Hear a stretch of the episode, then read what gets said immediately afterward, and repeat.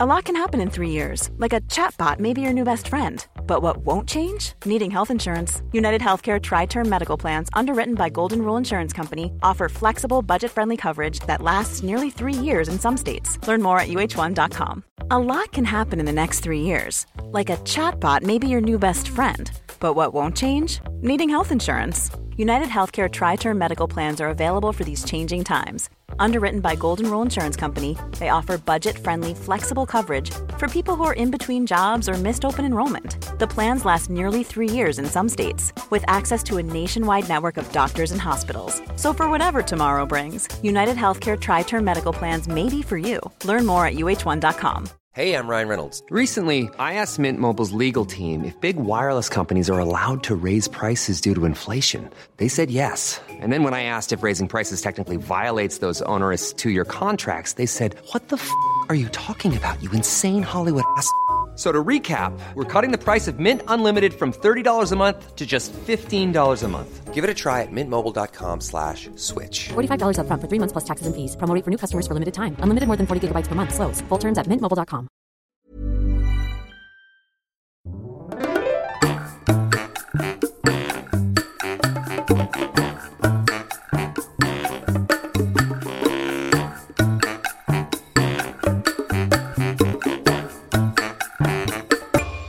Hola, ¿qué tal? Esto es How to Spanish Podcast. Yo soy David. Y yo soy Ana. En este episodio te vamos a hablar de algo muy importante.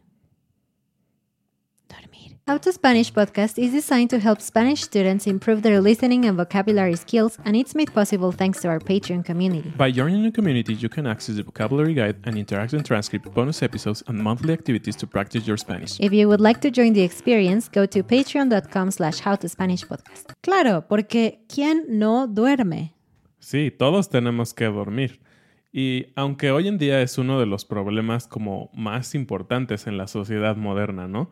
Todo el mundo sabe que le debe al sueño, ¿no? Que tenemos como un déficit con el sueño. Creo que se llama la deuda del sueño. Sí. Eh, sé que existen aplicaciones y cosas así que te dicen cuál es tu deuda de sueño.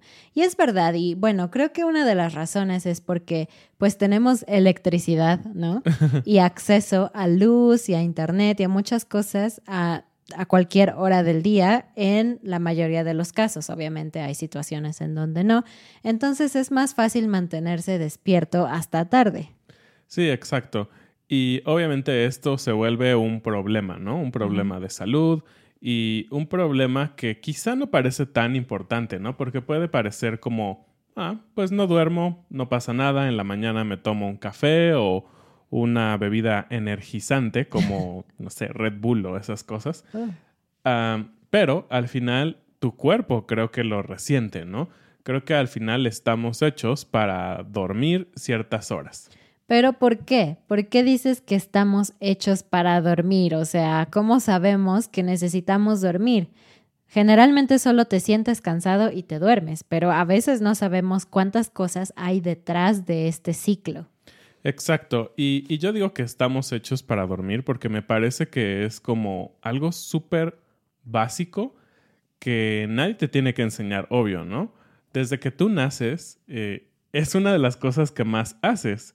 Y, y yo me he preguntado, y no sé, seguramente hay estudios, pero creo que los bebés también están dormidos antes de nacer, ¿no? Es decir, cuando están en el proceso de gestación, que ya están completos, yo me imagino que están dormidos la mayor parte del tiempo, ¿no? Buena pregunta. Pero también es verdad que no todos dormimos igual. Para empezar está cuántas horas dormimos al día, pero también nuestras mañas mientras estamos durmiendo, ¿no? Por ejemplo, existe la gente que ronca. Yo nunca ronco, nunca. Y ahí es uno de los temas de conversación súper chistosos e interesantes cuando hablas del sueño con tus amigos, ¿no? Nunca nadie va a decir, yo ronco, soy un roncador empedernido. Obviamente no, porque socialmente no está bien visto roncar. Y pues a nadie le gusta decir que hace algo que no es bien visto. Es como si alguien se parara o estuviera en una reunión y dijera, amigos, yo me echo pedos. ¿No?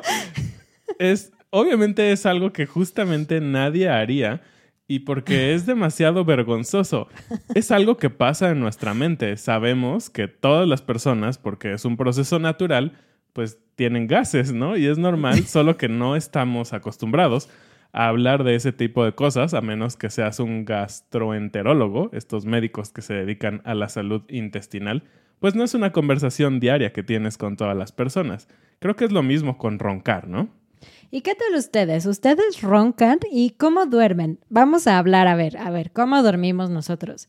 La verdad es que yo soy muy acaparadora del espacio, ¿verdad? Desde que nos casamos y empezamos a dormir juntos, ese fue un tema bastante extraño porque tú estás acostumbrado a, pues sí, dormir como tu espacio vital cuando estás solo, ¿no? Cuando vives solo o cuando vives con tu familia, pero duermes en una sola cama. Y cuando tienes que dormir con alguien más, pues las cosas cambian, ¿no? Y en nuestro caso fue muy extraño porque, pues, yo a veces me paro al baño en las noches o lo que sea, y al segundo que regreso, ya no está mi espacio, ya está ocupado. Pero no es a propósito, o sea, en serio estoy inconsciente, estoy dormida, pero tengo una historia para demostrar que mi intención nunca ha sido robar tu espacio.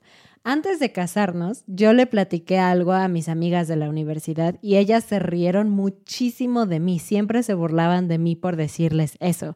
Yo les dije que estaba practicando cómo dormir con alguien, pero a lo que yo me refería era que estaba durmiendo y que me quedaba así quieta con mis manos pegadas al cuerpo, porque yo sé que me muevo mucho al dormir y entonces no quería molestarlo y estaba practicando cómo dormir correctamente. Y esa es otra cosa, ¿Qué tanto te mueves cuando estás dormido? Porque ahora yo no me muevo tanto, eso ha cambiado, pero antes me movía muchísimo. De hecho, una vez soñé que estaba jugando fútbol soccer y le di una patada a la pared, imagínate. Oh, no. Yo creo que también, sobre todo, giro mucho de un lado a otro. No me muevo como mucho en el área de la cama, pero sí me muevo mucho en mi mismo espacio. Duermo de un lado y me volteo y duermo del otro lado. Y bueno, poniéndonos un poquito más serios, eh, este tema de dormir, eh, lo que representa para el cuerpo es súper interesante, ¿no? Y vamos a hablar un poquito del el ciclo circandiano. Uh. Es una palabra súper extraña que solo se ocupa para esto, ¿no? Para los temas de dormir y eso. Y es algo que tal vez tú no sabías o tal vez sí, pero que me parece súper increíble del cuerpo humano, ¿no? Nuestro cuerpo genera sustancias durante el día y es como si nuestro cuerpo tuviera un cronómetro o un reloj incluido, ¿no? Sí. Porque dice, ok, a las 7 de la mañana tengo que generar cortisol. Ajá, para estar alerta, despierto. Exactamente, para ir despertando. Y tal vez por la noche, ya que las luces bajan y todo esto, tienes que generar melatonina, que es otra hormona que te ayuda justamente a que te dé sueño y empieces así como que ah, todo a cabecear. Exactamente. Entonces es súper padre que durante el día ocurre esto que se le llama justamente el ciclo circandiano. Y hay muchísimos otros procesos internos que ocurren en nuestro cuerpo para dormir o para hacer otro tipo de actividades. Entonces es súper padre saber que nuestro cuerpo está programado para desarrollar todas estas tareas sin que nos demos tiempo y se vuelven algo tan natural. Tal vez si tuviéramos un ciclo extraño y seguramente hay enfermedades del sueño en donde las personas les da sueño a las 12 del día, sería como qué extraño, ¿no? Pero para nosotros o para la mayoría de las personas tener sueño a las 10, 11 de la noche ya que todo está oscuro es normal. Simplemente dices, ok, es hora de dormir. No es nada extraño. Entonces, este ciclo se vuelve parte de nuestra naturaleza. Y aquí un poquito de lo que hablábamos hace un momento, ¿no? Hoy en día estamos rompiendo ese ciclo. Porque creo que la melatonina tiene que ver con la luz, ¿no? Con la cantidad de luz.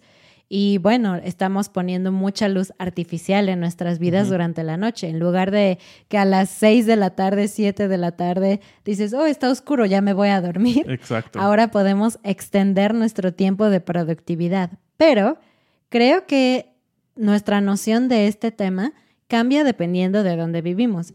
Porque en México, por ejemplo, al menos en el centro, nunca oscurece súper temprano. Entonces podrías fácilmente dormirte a las 7, 8 de la noche, no es una locura. Sin embargo, sabemos que en otras partes del mundo oscurece bien temprano, a las 3 de la tarde, a las 4 de la tarde. Y bueno, ahí por supuesto que entiendo que no es posible irse a dormir a las 3 de la tarde. Y tú que nos estás escuchando o viendo, ¿en dónde vives y qué tan largos o cortos son los días? Sí, sin duda esto cambia muchísimo la manera en que descansamos, porque justamente nuestro cerebro piensa que sigue el día y no le damos esa oportunidad de prepararse lentamente con estas hormonas para ir a dormir. ¿Y a cuántos no nos ha pasado, no? Que estás viendo una serie o estás viendo tu celular antes de dormir y de repente dices, ya, a dormir. Y te acuestas, cierras los ojos y simplemente no puedes dormir. Sientes como tu mente sigue trabajando porque tuviste demasiados estímulos visuales, tal vez una serie muy intrigante que te dejó pensando, ¿y qué va a pasar? y si me regreso y veo otro episodio. Todo esto, pues al final está afectando todos esos procesos mentales. Y no sé si sea algo que pasó durante los años pasados, cuando no había tanta tecnología, que las personas dormían mejor, porque obviamente al no tener, no sé, televisiones o luz eléctrica, pues sí, se apagaba la luz y pues prendían sus velitas, que no dan muchísima luz, y creo que todo eso ponía un ambiente mucho más listo para irte a dormir tal vez temprano. Y no sé si eso ha cambiado la productividad del pasado y de hoy. Sí, justo por eso los expertos te dicen que si quieres dormir mejor, necesitas una habitación un poco fría, prender velas o tener luz amarilla en lugar de luz blanca y hacer algo como leer un libro en vez de ver algo en la computadora. Cuando yo era niña, me imaginaba que al dormir era como si alguien apagara la televisión, ¿no? que llega y ¡pum! Apaga la televisión y te quedas dormido o inconsciente o no existes o algo así durante las horas que estás dormido y después despiertas. Pero no es así. No dormimos igual durante toda la noche, sino que nuestro sueño está dividido en fases y es lo que los científicos han ido estudiando porque los científicos no se han puesto de acuerdo en por qué rayos dormimos, pero sí en que existen etapas. Sí, y estas etapas son tan importantes porque definen cómo vas a amanecer al día siguiente, ¿no? Qué tan descansado o qué tan cansado. Entonces, los ciclos, eh, hay, diferentes eh, publicaciones o diferentes investigaciones que los separan más o menos. Se puede entonces dividir en dos fases en grandes rasgos, ¿no? Porque tal vez hay subfases dentro de las fases. La primera fase, que no es REM, Mucha gente lo dice así por sus siglas en inglés, que es Rapid Eye Movement, que en español sería movimiento rápido del ojo, entonces nos daría un acrónimo MRO que nadie utiliza para hablar del sueño, pero bueno, debes saber que existe. Entonces, esta primera fase es cuando no hay ese movimiento rápido del ojo y la segunda gran fase sería cuando hay el movimiento rápido del ojo. ¿Y por qué es importante estas dos fases? Bueno, en la primera tú te estás preparando. Tu cuerpo apenas empieza a relajarse, los músculos empiezan a, pues sí, a aflojarse, a relajarse, tu respiración y tu presión sanguínea baja, entonces es como un momento de relajación, ¿no? Y algo que es muy interesante con eso es que si te despiertan en ese momento, es muy probable que tú despiertes rápido, ¿no?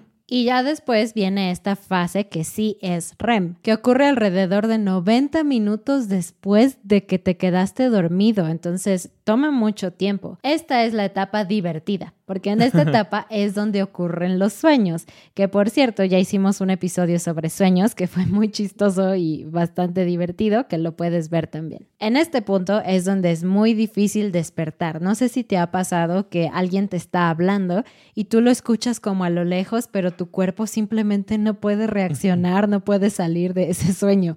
Así que si te despiertas en este punto, pues te sientes cansado. Sí, y algo interesante también de esta fase es que decíamos, por ejemplo, que en la primera fase tu cuerpo se está relajando, tu respiración baja, tu presión arterial baja, Pero en el REM es posible que pase lo contrario y es algo bastante contradictorio porque tú piensas, me voy a ir a dormir, me voy a relajar y no pasa nada, pero es común que en el REM, como estamos soñando, nuestra presión arterial puede subir, nuestra respiración puede subir y, cómo no, sí, un sueño puede tener su equivalente malo, que es... Una pesadilla. Exactamente. ¿Quién no ha despertado pensando que lo van a matar o que se está cayendo el clásico sueño que te caes Ajá, al y- piso? Y que despiertas brincando. que despiertas brincando y tu corazón está acelerado y respiras y entonces es parte importante del sueño porque puede ser reparador pero a la vez también puede ser un poco estresante.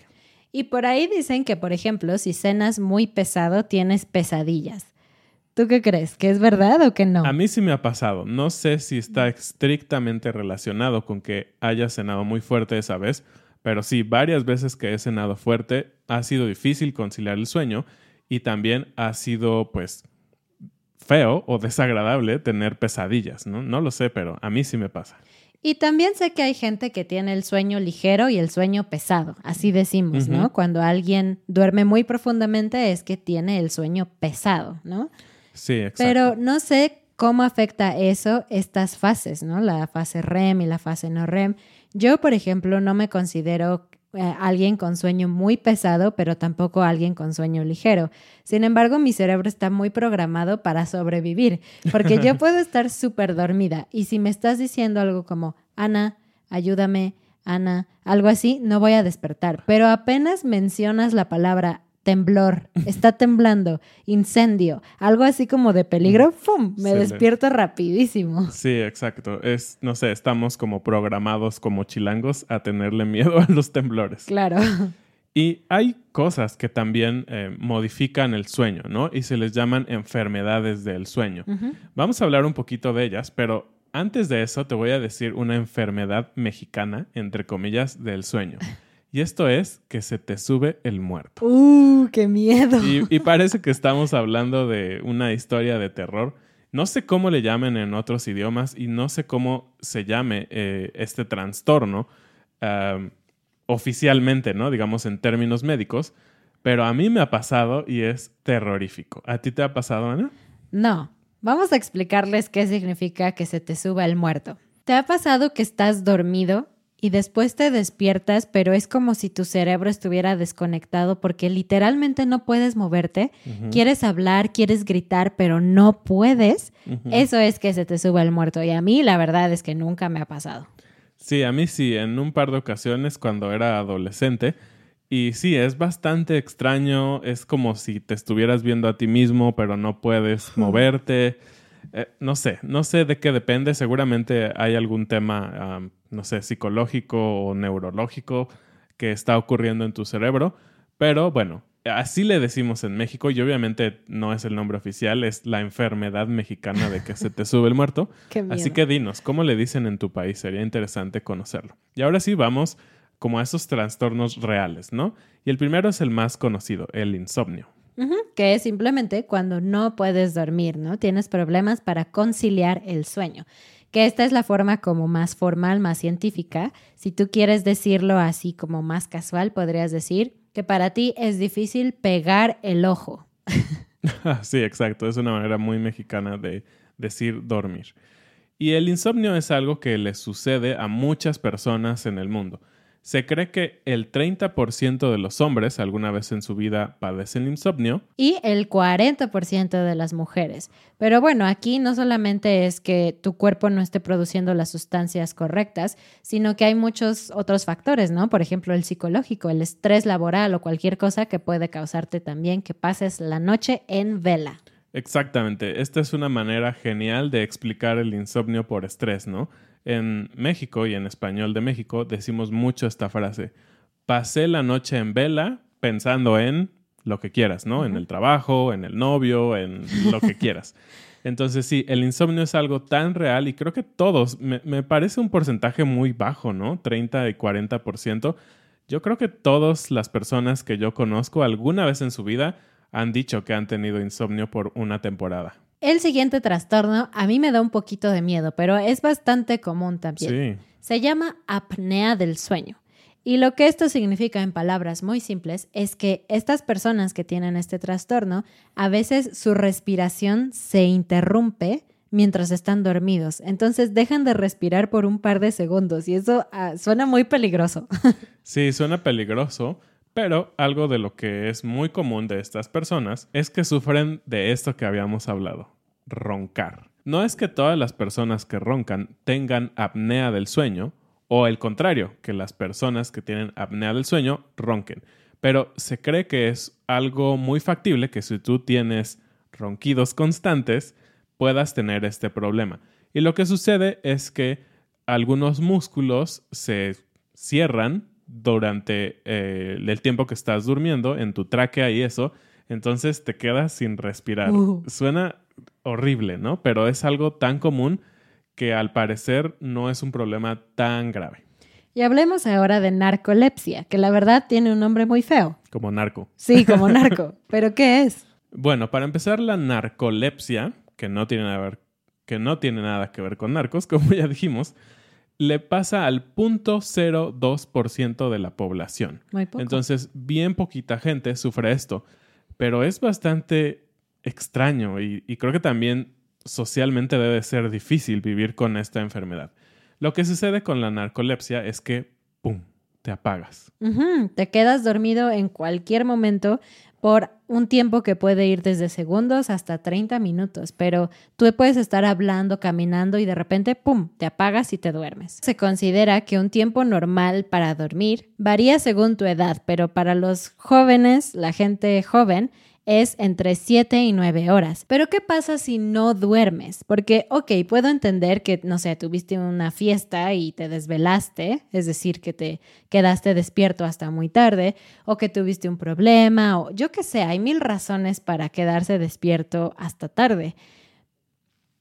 Una que otra vez, ¿no? O sea, de repente. Y que también, entre más grande o más viejo eres, aguantas menos las consecuencias de no dormir bien, ¿no? Sí, Pero ¿qué pasa? ¿Qué pasa si no duermes? Porque bueno, ya vimos que hay algunas personas que tienen problemas para dormir. Además de que puedes estar de mal humor por obvias razones, incluso tu capacidad cognitiva baja claro. y eres menos hábil. Entonces es más probable que tengas, no sé, un accidente en coche o cualquier cosa así. Pero esto va más allá. No dormir puede causar problemas en la salud como obesidad, diabetes tipo 2, presión alta, problemas en el corazón, problemas en la salud mental e incluso la muerte.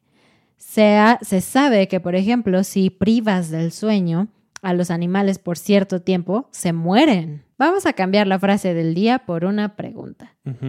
¿Qué cosas te ayudan a ti a dormir mejor?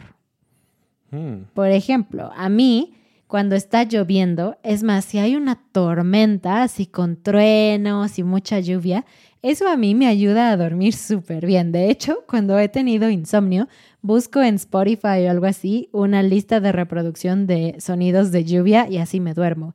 Y mi otra preferencia es tener cobijas pesadas o sentir que estoy hecha un taco con mi cobija. Como siempre, los tacos salvándonos la vida. No, no es cierto.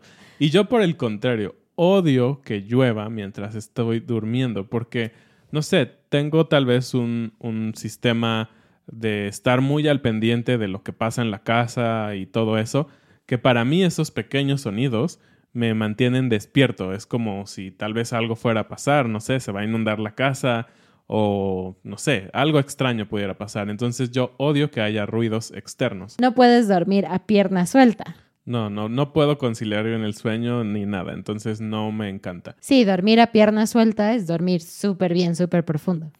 Sí, entonces para mí lo que más me gusta o lo que me hace dormir más rico es dormir como con frío. No sé por qué, a diferencia de Ana, somos bastante distintos en eso. Eh, prefiero empezar a dormir como destapado, muy fresco, y ya en la madrugada si hace frío está bien, puedo taparme, pero realmente odio dormir con calor. ¿Y a ti cómo te gusta dormir? Cuéntanos. Vamos a agradecer rápidamente a nuestros nuevos patrones. Savannah, Mary, Erika, Patrick, Mike, Jean, Herbert, Alastair, Mariam, Maddie, Daniel, Robin. a ayer. Recuerda visitarnos en nuestro Instagram, en nuestra página de Patreon. Y visitar la página howtospanishpodcast.com. Nos vemos pronto. Adiós.